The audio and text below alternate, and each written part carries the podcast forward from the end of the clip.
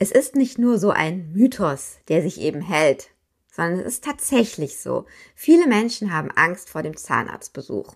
Oder zumindest ist es einer dieser Termine im Kalender, der Unbehagen hervorruft. Gut, es ist auch wirklich jetzt nicht die angenehmste Position, auf dem Rücken zu liegen, geblendet von der hellen Lampe und mit offenem Mund, in dem sich der Speichel nur so sammelt. Unser Mundbereich gehört eben zu unserer Intimsphäre und da ist ein gewisses Unbehagen auch gerechtfertigt. Aber wer seine Gesundheit ernst nimmt, der kommt, und auch wenn es immer nur vorsorglich ist, um den regelmäßigen Zahnarztbesuch einfach nicht herum. Denn kranke Zähne können nicht nur auf das Essen, auf das Sprechen und das Aussehen einen Einfluss haben, sondern eben auch auf den ganzen Körper und gewisse Organe. Dr. Annette Jasper ist Zahnärztin in München und Expertin für ganzheitliche Zahnheilkunde. Sie erlebt jeden Tag Patienten, die mit leicht zitternden Knien auf den Zahnarztstuhl klettern oder auch Patienten, die davon überrascht sind, wie eine gute Zahnpflege wirklich aussieht und welche Auswirkungen kaputte Zähne etwa auf das Herz haben können. All diese Fragen, die sie immer, immer wieder gestellt bekommt, hat sie jetzt in einem Buch gesammelt, was den Namen trägt 100 Fragen an deine Zahnärztin. Ich vermute, zumindest ging es mir so beim Lesen des Buches, dass darunter auch Fragen sind, die Sie, liebe Hörerinnen und Hörer, sich auch schon mal gestellt haben. Deshalb wollen wir einige dieser 100 Fragen jetzt hier im Podcast beantworten. Mein Name ist Lucia Schmidt, ich bin Medizinerin und Redakteurin im Ressort Leben der Sonntagszeitung und ich freue mich sehr über den Besuch von Frau Jasper hier im Podcast.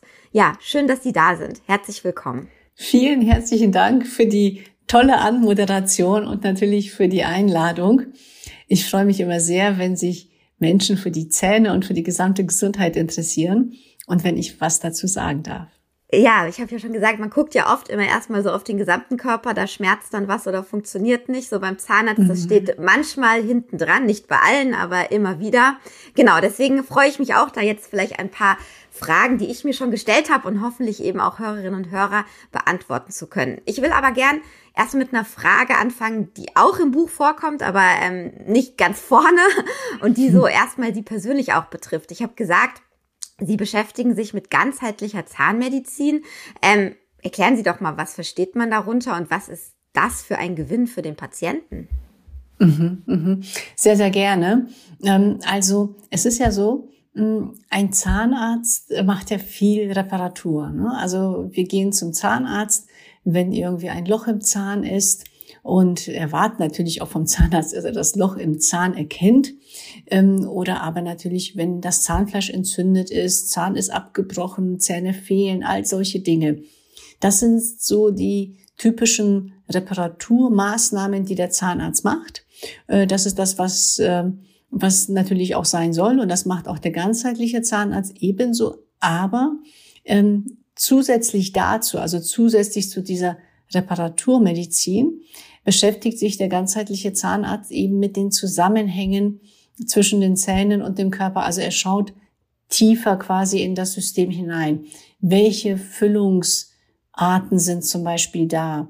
Was verträgt der Patient? Was verträgt er nicht so gut? Was macht Sinn? Was macht keinen Sinn? Welche Allgemeinerkrankungen hat er noch? Ähm, dann schaut der ganzheitliche Zahnarzt noch viel intensiver nach Zahnherden, also Entzündungen an der Zahnwurzel, die man so nicht spürt oder noch äh, schlimmer in Anführungsstrichen die stillen Kieferentzündungen, auch Nikos genannt, die sehr häufig in Bereichen im Kiefer sind, wo schon gar keine Zähne mehr sind. Ganz typische Bereiche sind so die Weisheitszähne ähm, oder wenn andere Zähne gezogen worden sind, auch ganz typisch wurzelbehandelte Zähne. Solche Dinge äh, schaut sich der ganzheitliche Zahnarzt ganz intensiv an und natürlich auch die ganze Palette von Funktionsstörungen, also ähm, falscher Biss. Ähm, also dabei geht es nicht nur um Schieferzähne, sondern ganz speziell um die Position Kiefergelenke, Muskelspannung, die ganze Statik. Ähm, das geht also weit über diese Reparaturmechanismen hinaus. Und äh, ja, vielleicht darf ich noch dazu sagen, also so einen ganzheitlichen Zahnarzt sollte man dann aufsuchen oder sucht man dann auf, wenn man irgendwelche chronischen Erkrankungen hat. Na, also nicht, natürlich kann man auch eben mit einer herausgefallenen Füllung hingehen, ganz klar, er macht die Reparatur, aber ganz speziell, wenn einfach chronische, hm, sagen wir mal, Kopfschmerzen, Nackenschmerzen, Tinnitus, Verdauungsprobleme da sind, Gelenkprobleme, wo der Arzt der jeweiligen Fachrichtung sagt, mm also ist eigentlich alles gut. Ne? Also der HNO-Arzt sagt, nee, mit dem Ohr ist alles gut. Der Orthopäde sagt, nee, ist alles gut mit dem Knie oder mit der Hüfte oder so, passt alles. Ähm, dann sollte man auf jeden Fall daran denken, okay, hm, vielleicht die Zähne nochmal ganz speziell checken lassen. Ja, sehr interessant. Das zeigt ja auch nochmal äh, eben, dass Zähne nicht nur das Essen irgendwie beeinflussen, sondern den ganzen Körper. Ja. ja. Ähm, und dann bin ich relativ schnell in dem Buch auf eine Frage gestoßen, wo ich mir dachte, ja, also ich kann mir nicht vorstellen, dass sich nicht die jeder schon mal gestellt hat, wenn er in der Drogerie vor der, äh, dem Regal mit den Zahnbürsten steht. Ja, früher hat man einfach eben eine für die Hand genommen. Jetzt mittlerweile gibt's äh, diverse Formen von elektrischen Zahnbürsten und Zwischenzahnraumsäuberung in jeder Art.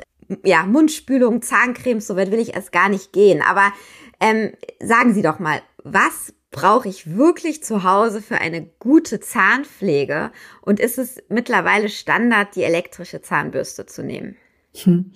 Also ich gebe Ihnen recht, in der Drogerie ist es wirklich ähm, fast unmöglich, also ohne Hilfe das Richtige für sich herauszufinden. Ähm, da gebe ich auf jeden Fall jedem den Tipp, mit der Dentalhygienikerin oder mit dem Zahnarzt da einfach mal zu sprechen. Mm, aber was brauche ich wirklich? Ich brauche natürlich in irgendeiner Art und Weise eine Zahnbürste. Das muss nicht eine elektrische sein. Das kann genauso auch eine Handzahnbürste sein. Es gibt aber nicht nur elektrische, sondern ja auch Schall- und Ultraschallzahnbürsten. Und letztlich ist es so, wenn ich mit einer Handzahnbürste die Zahnflächen sauber bekomme, ist alles gut. Wenn ich da aber in irgendeiner Art und Weise Probleme habe, weil meine Zähne irgendwie besonders problematisch zu reinigen sind oder ich das nicht hinbekomme, irgendwie hinten um die Ecke zu gehen, dann wäre eine elektrische beziehungsweise vermutlich eine Schallzahnbürste dann tatsächlich besser. Also ich ziehe die Schallbürste der elektrischen tatsächlich noch vor, weil der Schall noch ein bisschen tiefer eindringt, quasi so in die Nischen. Aber unabhängig davon brauche ich auf jeden Fall noch etwas für den Zahnzwischenraum und Zahnseide allemal, definitiv, aber Zahnseide alleine reicht nicht aus, weil die Zähne eben nicht ganz gerade sind und nicht ganz bündig stehen, sondern zwischen den Zähnen unten am Zahnfleisch immer so ein, so ein kleiner Zwischenraum ist, so ein, so ein Dreieck, mal ein bisschen größer, mal ein bisschen kleiner. Und diesen Raum mit der Zahnseide zu reinigen, ähm, ist, also gründlich ist fast unmöglich. Es gibt Künstler, natürlich, auch in der Zahnpflege gibt es Künstler, die schaffen alles mit einem kleinen Bindfaden so ungefähr. Aber aus diesem Grunde sind eben die Zwischenraumbürstchen erfunden und auf den Markt gekommen. Und da gibt es viele verschiedene Sorten, viele verschiedene Größen, einfach um alles abzudecken. Und äh, da bitte mal schauen. Selbst natürlich kann man sich durchprobieren, aber mein Tipp ist wirklich da bei der Dentalhygienikerin, bei der nächsten professionellen Zahnreinigung mal zu sagen, hm, welche Größe wäre für mich die beste. Und ähm, kann auch sein, dass jemand zwei oder drei verschiedene Größen braucht für sein Gebiss. Ja, also das vorne die Zähne ganz, ganz eng stehen, hinten ganz weit und dann ist vielleicht noch eine Brücke, da braucht man noch ein größeres Bürstchen oder noch eine spezielle Seide, die ein bisschen dicker ist. Also das sind so, das sind so die Tools, die man auf jeden Fall braucht. Also was für die Flächen und etwas für die Zwischenräume. Und wie ist das aber mit der Zahnpasta? Also ich meine, das, da gibt's ja auch so viel hunderte Varianten und mhm. die einen machen weiß, die anderen ähm, andere Inhalts- oder Zusatzstoffe. Ähm, auch da geht man vielleicht manchmal einfach nach Gefühl oder nach der Marke, die man immer hatte. Was sind da die Dinge, die auf jeden Fall drin sein sollten, auf die man achten muss? Also grundsätzlich sollte man sich überlegen, okay, was soll, was soll die Zahnpasta jetzt tun? Also es ist auf keinen Fall so, dass die Zahnpasta die Zähne reinigt. Ne? Also das macht die Bürste. Das, weil es geht ja nicht, dass wir nur Zahnpasta auf die Zähne auftragen und dann nach einer halben Stunde ausspülen, die Zähne sind gereinigt. Nee, es muss dieses Mechanische sein. Und äh, die Zahnpasta soll auf jeden Fall Mineralien für die Zähne enthalten und Pflegestoffe für das Zahnfleisch. Denn das Zahnfleisch, wie die Haut, anderes Wort für Zahnfleisch ist auch Mundschleimhaut. Ja, also das Zahnfleisch sollte optimalerweise gepflegt werden. Beide eben Zahnpflege, nicht nur Zähne putzen, sondern eben auch die Zähne pflegen. Das bedeutet, beim Zahnpastakauf einfach darauf achten, sind da Pflegestoffe für das Zahnfleisch. Und es sind keine Pflegestoffe drin, nur weil da drauf steht, äh, schützt vor Parodontose. Das sagt gar nichts darüber aus, was da für ein Pflegestoff drin ist, ne? weil alleine das Zähneputzen ja schon vor Parodontose schützt. Eigentlich genau, das ist das Wichtigste, sondern auf so, auf so Zusätze achten wie Kamille, Salbei, Thymian, Neem, ja, solche Dinge, also einfach so ähm, pflanzliche Wirkstoffe. Und ähm, bei den Mineralien muss es nicht das Fluorid sein. Calcium, Zink, Magnesium. Also bei Fluorid äh, scheiden sich die Geister sehr. Als ganzheitliche Zahnärztin darf ich sagen, mh, ich stehe der Fluoridnutzung in der Zahnpasta kritisch gegenüber, weil sich das in der Zirbeldrüse anreichert und viele Enzymvorgänge ja negativ beeinflusst. Äh, aber in der Praxis habe ich auch Fluorid in der Schublade. Also das gehört für mich in die Hand ähm, äh, das, in die professionelle Hand sozusagen, also in die Hand der Dentalhygienikerin oder des Zahnarztes. Und grundsätzlich ist mein Rat bei der bei den Zahnpflegeprodukten darauf zu achten, dass es sich um natürliche Zahnpflegeprodukte handelt. Also so ein bisschen so in der Bio-Ecke oder Reformhaus schauen. Ähm, ganz speziell, wenn jemand unter verschiedenen Unverträglichkeiten oder Allergien leidet oder aber sehr sensible Zähne hat. Ja, also ähm, der Begriff ähm, sensitive Zahnpasta ist so ungefähr wie so der Begriff Bio oder Leitprodukt. Ne? Also das ist äh, manchmal so eine Blendung oder häufig so eine Blendung. Äh, da einfach nur schauen, sind da wirklich Pflegestoffe drin, sind da wirklich spezielle Mineralien und äh, nach Möglichkeit so Konservierungsstoffe meiden, Parabene, Tenside, also alles so, so künstliche Bestandteile, mehr so in dieses Natürliche gehen, denn unsere Mundschleimhaut nimmt ja die Substanzen alle sofort auf. Äh, wir merken das an manchen Medikamenten, da ist es wünschenswert. wenn wir irgendwie so Durchfall haben, dann wollen wir, dass dieses Mittel, was wir einnehmen, ich mag jetzt kein, keine Namen nennen, aber dass dieses Mittel sofort wirkt. Oder wenn wir Kopfschmerzen haben oder gerade einen Asthmaanfall, ja, dann sprayen wir uns was unter die Zunge und dann wirkt es sofort weil die Mundschleimhaut so gut durchblutet ist und das einfach alles sofort aufnimmt. Wenn wir uns jetzt vorstellen, wir möchten uns gesund ernähren, wir möchten ähm, vielleicht Bioprodukte auf unseren Tisch haben und nehmen dann aber jeden Tag drei, sechs oder sogar neun Minuten lang Chemie in den Mund in Form von eben der Zahnpasta oder der Mundspülung und das über 20, 40, 50, 80 Jahre, dann glaube ich, kann sich jeder vorstellen, dass, ähm, dass das schon eine Menge ausmacht im Körper. Es kommt immer so auf die Gesamtheit an, was wir unserem Körper, was wir unserem System zumuten.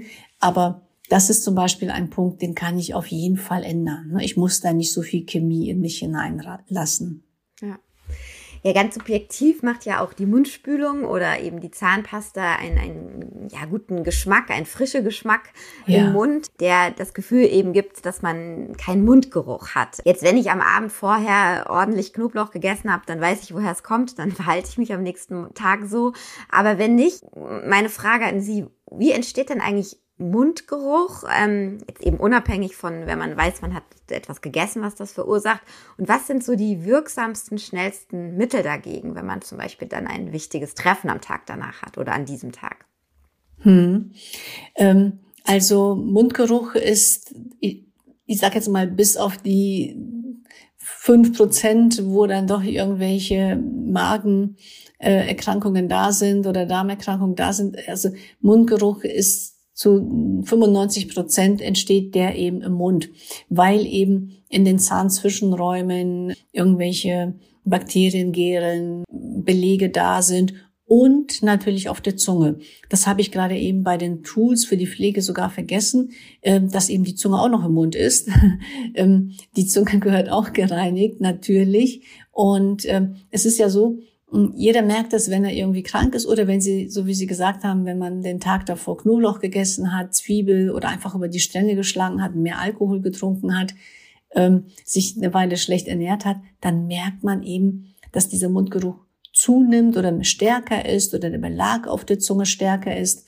Das liegt daran, dass wir über die Zunge Giftstoffe ausscheiden, also auch über die Zunge Giftstoffe ausscheiden. Und wenn wir die regelmäßig reinigen, dann helfen wir einmal natürlich gegen unseren Mundgeruch und zum Zweiten helfen wir unserem Körper bei der Entgiftung. Weil einmal bekommen wir die Giftstoffe von der Zunge weg und zum Zweiten ist es so, dass wir äh, bei der Zunge auch quasi den ja, viele, viele Organe dargestellt haben, so ungefähr wie am, am Fuß, ne? bei der Fußreflexzonenmassage kennt das jeder.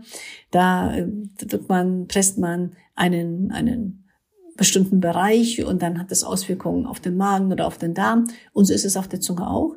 Und durch die regelmäßige Zungenreinigung aktivieren wir dann auch die weiteren Entgiftungsorgane wie Leber und Niere. Das heißt, wenn ich jetzt also Mundgeruch habe, bitte an die Zungenreinigung denken und diese Zahnzwischenräume, die sind ganz bestimmt vernachlässigt worden. Was natürlich, also wenn man dieses, dieses hat, ja, und, und man wird es nicht los, dann ist, dann ist, also wirklich zu 90 Prozent irgendetwas nicht in Ordnung. Eine undichte Krone, eine undichte Füllung, ein Zahn auf Eiter, ja, solche Dinge. Ja, wo man dann wirklich sagt, ich putze da immer zu, aber irgendwie aus der Ecke dort hinten links, da kommt immer irgendwie so ein komischer Geschmack. Und dann habe ich einen Mundgeruch. Dann unbedingt den Zahnarzt aufsuchen, auch wenn zum Beispiel die Zahnseide an einer Stelle immer, immer reißt. Ja, oder ich komme mit der Zahnseide an, durch eine Stelle nicht durch. Auch zum Zahnarzt gehen und sagen, bitte da mal schauen, weil da ist möglicherweise irgendwas eingeklemmt oder eine Füllung ist undicht, eine Krone ist undicht, irgend sowas in der Art. Da haben Sie mir schon das Stichwort gegeben für die nächste Frage, nämlich der Zahnarztbesuch. Jetzt, klar, wenn irgendwas vorfällt, wenn man Schmerzen hat, wenn man eben was an sich beobachtet, wie Sie gerade gesagt haben, dann natürlich zum Zahnarzt. Aber wenn alles soweit in Ordnung ist, und jetzt gehen wir auch mal von den Menschen aus, die nicht die allergrößten Fans vom Zahnarztbesuch sind, wie oft im Jahr ist er denn wirklich nötig? Und neben der normalen Kontrolle, was ist dann auch nötig? Also ähm, auch ich persönlich erlebe das, aber man, man liest es auch und bekommt es von Bekannten mit. Gerade beim Zahnarzt wird, wird einem oft auch sehr viel angeboten. Ich nenne das jetzt mal Igelleistung oder zusätzliche mhm. Leistung oder noch eine Reinigung oder eine Versiegelung oder was auch immer. Ähm, teilweise kostet das dann eben auch privates Geld, also ist nicht von der Kasse mhm. abgedeckt. Von daher so eine grobe Einordnung von Ihnen. Wie oft zum Zahnarzt, wenn eigentlich alles in Ordnung ist und was dann wirklich machen, beziehungsweise für was auch nochmal extra Geld ausgeben? Also grundsätzlich kann ich sagen, mhm, wenn jetzt nichts Besonderes ist, zweimal im Jahr zum Zahnarzt gehen, so also Abstand halbes Jahr. Und ähm, das ist so eigentlich eine ganz gute Zeit, weil mh, hm, der Zahnarzt, also man kann sagen, ich muss so ein bisschen ausholen. Ich hoffe, das ist okay. Der, der, das ist eigentlich Früherkennung, was der Zahnarzt macht. Ne? Also wenn der sich die Zähne anschaut und schaut, okay, ist da jetzt eine Karies oder dergleichen, dann ist, dann geht es ja drum, dass er so früh wie möglich erkennt, ist da etwas nicht in Ordnung, ist da etwas im Gange. Und ähm, an all diejenigen, die sagen, Mensch, vor einem halben Jahr war alles gut und jetzt habe ich drei Löcher. Wie kann das sein in der kurzen Zeit? Das liegt daran, dass wir Zahnärzte eine ganze Weile das eben auch nicht sehen können. Ja, ähm, wir können äh, so, so ganz, also wenn Bakterien in den Zahn eindringen, dann tun sie das in der Regel irgendwie am Füllungsrand, am Kronenrand, zwischen den Zähnen. Ähm, also auf, auf so einer Glattfläche tun sie das ja nicht. Da, da haben sie ja, da können sie sozusagen sich nicht anheften, nicht ansiedeln. Die brauchen immer eine Nische, wo sie sich dann vermehren können. Und durch äh, die Stoffwechselprodukte entsteht dann Säure. Und ähm, dann ist durch den Säureangriff entsteht dann irgendwann ein Loch. Und allein, wenn man sich das vorstellt, äh, glaube ich, wird schon klar, das braucht ja auch eine gewisse Zeit. Das geht nicht von jetzt auf gleich. Und so ein so ein ganz ein kleiner Bereich im Zahnzwischenraum, wo schon vielleicht ein paar Bakterien eingedrungen sind oder ein paar Tausende, ja, ähm, das sieht ja der Zahnarzt gar nicht. Das kann der gar nicht erkennen. Der sieht das erst, wenn das Loch größer ist. Ja, und genauso ist es auch bei der Röntgenaufnahme. Also wir sehen auf der Röntgenaufnahme den Defekt erst, wenn der schon zu 60 Prozent entmineralisiert ist. Also dann ist das schon ein ziemlich dickes Loch, was wir auf der Röntgenaufnahme sehen. Bedeutet, wenn der Zahnarzt eine Lupenbrille, eine starke Vergrößerung verwendet mit Licht, hat er die größten Chancen, wirklich die, die Löcher, die Defekte ganz, ganz frühzeitig zu erkennen. Und nun kann es sein, dass er heute das einfach noch nicht erkennt oder sich bei einer Sache nicht ganz sicher ist. Und wenn dann derjenige dann erst ein Jahr später wiederkommt, dann kann es sein, dass das schon ziemlich weit fortgeschritten ist. Wenn er aber ein halbes Jahr später zur Kontrolle kommt, dann kann der Zahnarzt sagen, okay, da haben wir jetzt ein Loch und dann ist es noch relativ klein. Deswegen empfehle ich wirklich alle halbe Jahre. Mm. Und das ist das eine. Und dann haben sie gefragt, diese Zusatzleistung. Also erst einmal, wie häufig professionelle Zahnreinigung. Ähm, das ist individuell zu sehen. Mm. Es ist äh, von der Mundflora abhängig, von der Kariesaktivität, von der hm, Pflege der Person, von der Ernährung, äh, all diese Dinge. Es gibt Menschen, da reicht es einmal im Jahr oder alle zwei Jahre. Und dann gibt es Menschen, da muss es alle drei Monate sein, wenn derjenige möchte, dass keine neuen Defekte entstehen. Ja, ähm, also das ist wirklich ganz individuell und ähm, ich denke, dass wenn, wenn sich jemand unsicher ist und denkt, ah, der will, wollte mir das jetzt nur verkaufen, dass ich nochmal eine Zahnreinigung mache, ich denke, das spürt man, wenn man bei der Zahnreinigung ist, bei der Dentalhygienikerin, wie viel die zu tun hat. Ja, wenn die quasi 0, nix fertig ist und sagt, Mensch, alles wunderbar, ähm, dann kann man vielleicht nochmal fragen, okay, was könnte ich denn noch besser machen? Und vielleicht muss man dann eben gar nicht so häufig hingehen. Also man kann das nicht so ganz über den Kamm scheren.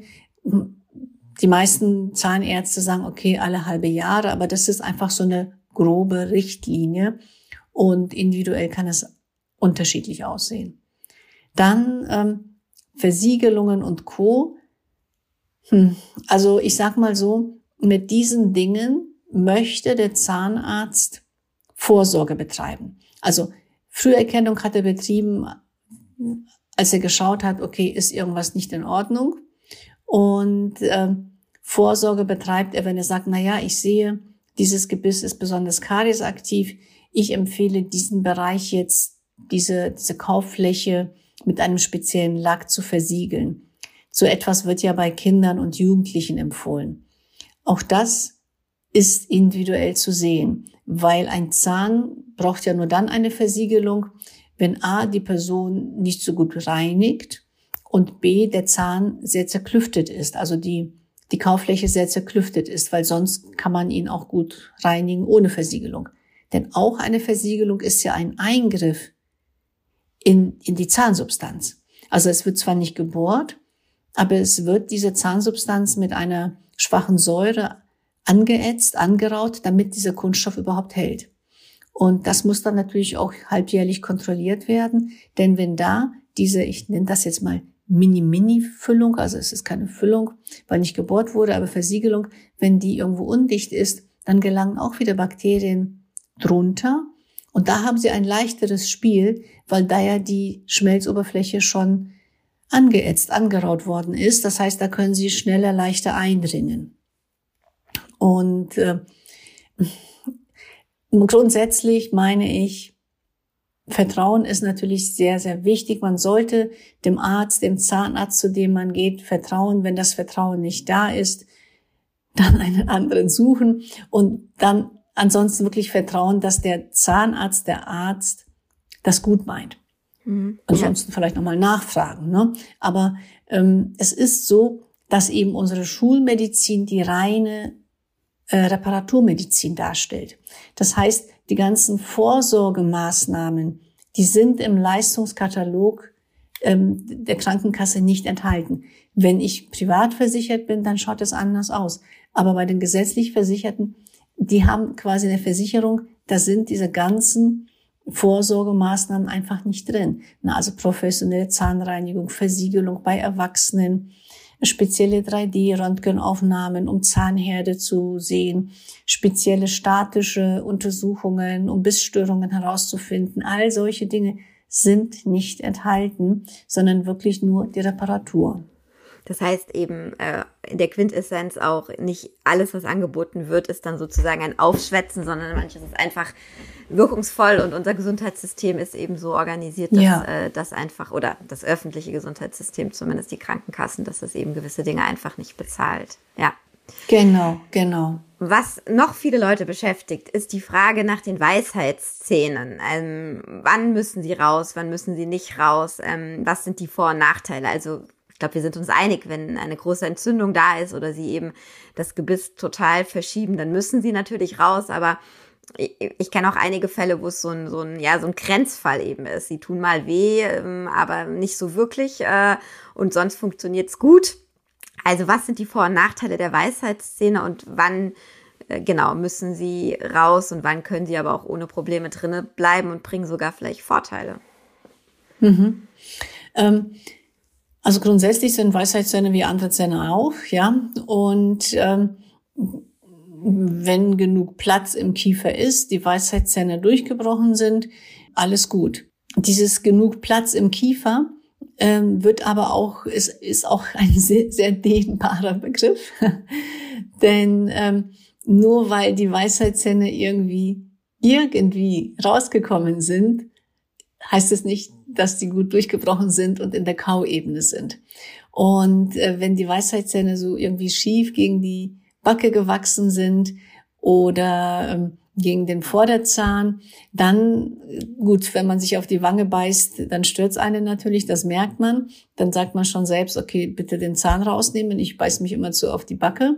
Oder da entsteht immer wieder eine Entzündung, äh, weil einfach da nicht gereinigt werden kann.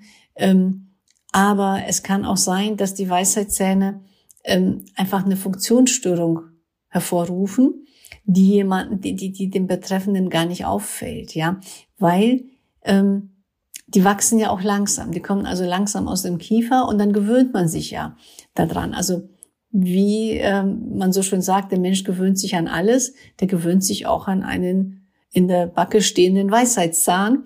Und dann macht man da schon so seine Ausweichbewegung beim Kauen. Und äh, diese Ausweichbewegung beim Kauen, da gewöhnt man sich auch dran, das ist dann für einen normal. Ne? Also man merkt es gar nicht. Und denkt sich, ja, gehört so, fällt einem ja nicht mehr auf, ist normal, passt schon. Und ähm, das kann aber wirklich äh, der Beginn oder auch der Auslöser einer wirklichen Funktionsstörung sein, dass es da zur Verlagerung des Bisses der Kiefergelenke, der Gelenkscheiben kommt, auch äh, dass der, der Muskelzug eben unterschiedlich ist, weil diese Ausweichbewegung ja gemacht werden muss. Das ist dann un ungefähr so, als wenn man sich vorstellt, man hat quasi zwei unterschiedliche Schuhe an. Ja, der eine Schuh hat einen höheren Absatz, der andere einen niedrigeren und geht ja schon so, aber wenn man da irgendwie 20 Jahre drauf läuft, dann bekommt man irgendwie einen Hüftschaden. Und äh, so ungefähr kann man sich das da mit den Weisheitszähnen vorstellen. Und da ich auf Funktionsstörungen spezialisiert bin, empfehle ich sehr vielen Menschen in solchen Fällen natürlich die Weisheitszähne zu entfernen. Sehr häufig wird dann die Funktionsstörung auch dadurch beseitigt. Ähm, aber das sind tatsächlich dann auch ähm, meistens Patienten, die sagen, ja, wieso? Ich habe dir doch jetzt schon 40 Jahre im Mund oder 20. Erst einmal können die es nicht verstehen, erst wenn sie es auf den Modellen sehen. Aber das wäre auf jeden Fall ein typischer Grund, wenn der Betreffende sagt, naja, stört mich nicht. Aber es ist trotzdem eine Störung. Ähm, dann natürlich, wenn die Weisheitszähne, ja, aber ich glaube, das haben Sie schon gesagt, wenn die entzündet sind, wenn die schief im Kiefer sind, Allerdings, wenn die so im Kiefer sind, dass die gar nicht durchgebrochen sind und auch den Vorderzahn gar nicht stören, kann man sie auch im Kiefer lassen. Ja, ähm, auch das muss man wirklich im Einzelfall dann ganz individuell betrachten. Ich kann vielleicht sagen, zu 50 Prozent müssen Weisheitszähne entfernt werden, aber nicht, nicht per se. Mhm. Und meine letzte Frage, die äh, dreht so ein bisschen den Bogen zum Anfang wieder, nämlich der Tatsache, äh, äh, auf die Tatsache, dass Zähne eben auf den ganzen Körper einen Einfluss haben können. Und eine Frage in Ihrem Buch lautet, ähm, wie beeinflussen Zähne die sportliche Leistung? Ähm, das hat mich dann irgendwie doch überrascht. Also klar, eine akute Schmerzattacke ähm, an den Zähnen lässt mich vermutlich nicht so schnell laufen, mich insgesamt nicht so gut fühlen. Aber ich glaube, bei der Frage geht es ja darum, dass insgesamt die Zähne auf die sportliche Leistung Einfluss haben können. Erläutern Sie das doch bitte nochmal. Wie ist da der Zusammenhang? Mhm. Sehr gerne. Das sind zwei ganz große Themen. Das eine Thema ähm, ist, was ich gerade schon so ein bisschen angerissen habe mit den Weisheitszähnen, also Funktionsstörung. Wenn der Biss nicht ausgeglichen ist. Also das hat jetzt nichts damit zu tun, dass ein paar Schneidezähne ein bisschen schief dastehen, sondern ähm, wenn der Zusammenbiss der Zähne Ober-Unterkiefer nicht so harmonisch abläuft, dass die Kiefergelenke gerade in den Gelenkgruben stehen und dass wirklich die Muskulatur rechts, links gleichmäßig belastet wird. Also wenn da wirklich eine Schiefhaltung besteht, die man von außen in der Regel nicht sieht, also es ganz, muss ganz extrem sein, dass man es von außen sieht. Also in der Regel sieht man es von außen nicht, ähm, weil das ausgeglichen wird im, durch die Gesichtsmuskulatur. Aber diese Schiefhaltung des Bisses wird auf den ganzen, wird auf die ganze Statik, auf den ganzen Körper übertragen. Ähm, so ungefähr wie bei einer Marionette. Wenn Sie bei einer Marionette irgendwie den Arm nach oben ziehen, dann passiert unten bei den Füßen auch etwas. Und äh, so ungefähr ist es bei uns auch, ja, weil die Muskulatur durch Faszien, durch Bänder ähm, weil alle Muskeln eben dann miteinander verbunden sind. Und so kann es eben durch einen schiefen Biss, zusätzlich dann auch noch durch Pressen und Knirschen mit diesem schiefen Biss, äh, kann es dann eben zu einem, zu einer, zu einer Hüftschiefstellung kommen und äh, somit grundsätzlich zu einem, ja, zu einem Hypertonus an bestimmten Muskelgruppen, so dass die Verletzungsgefahr größer ist. Also sehr häufig ist das bei Spitzensportlern zu beobachten, weil die natürlich den Körper ganz enorm belasten ne? und da die Muskulatur nochmal ganz anders fordern als ähm, der Normalsportler. Das ist Punkt eins. Punkt zwei ist ähm, etwas, was jeden, auch den Normalsportler, mehr dann beschäftigen könnte. Und zwar sind es Bakterien und Keime, die von den Zähnen in den Körper gelangen. Die Bakterien und Keime gelangen über die ähm, Blutgefäße, also durch den Zahn hindurch oder durch die Zahnfleischtasche in den Körper hinein und können sich überall am Körper ansiedeln. Sehr gerne machen sie das an den Herzklappen. Sehr gerne machen sie das in den Muskelfasern und an den Gelenken. Und auf diese Art und Weise wird der Körper mächtig geschwächt. Ja, weil einfach viele Entzündungsstoffe immer wieder durch den Zahn oder die Zahnfleischtasche in den Körper hineingeschwemmt werden. Mhm. Ja, also interessant, wirklich ähm, auch sehr anschaulich, wie der Zusammenhang zwischen Mund und dem Recht, restlichen Körper ist. Ja, liebe Frau Jasper, vielen Dank für dieses Beantworten all dieser Fragen, ja, und Ihren Besuch hier im Podcast. Das waren jetzt ähm, nur einige Fragen aus dem Buch. Wer weitere beantworten, beantwortet haben will, so rum heißt der Satz, ähm, dem empfehle ich eben das Buch. Es heißt 100 Fragen an deine Zahnärztin, die wichtigsten Fakten zu Zahnpflege, Schmerzen, Karies, Paradontose und Bleaching und ist im Riva Verlag erschienen. Ihnen, liebe Hörerinnen und Hörer, vielen Dank für das Interesse. Ähm, ja, ich hoffe, ich habe ein paar Fragen ausgesucht, die auch Sie schon sich gestellt haben. Ja, und wenn Ihnen der Podcast gefallen hat, dann freue ich mich, wenn Sie auch beim nächsten Mal wieder dabei sind, uns abonnieren, uns empfehlen. Bleiben Sie alle gesund und ich sag Tschüss, bis zum nächsten Mal.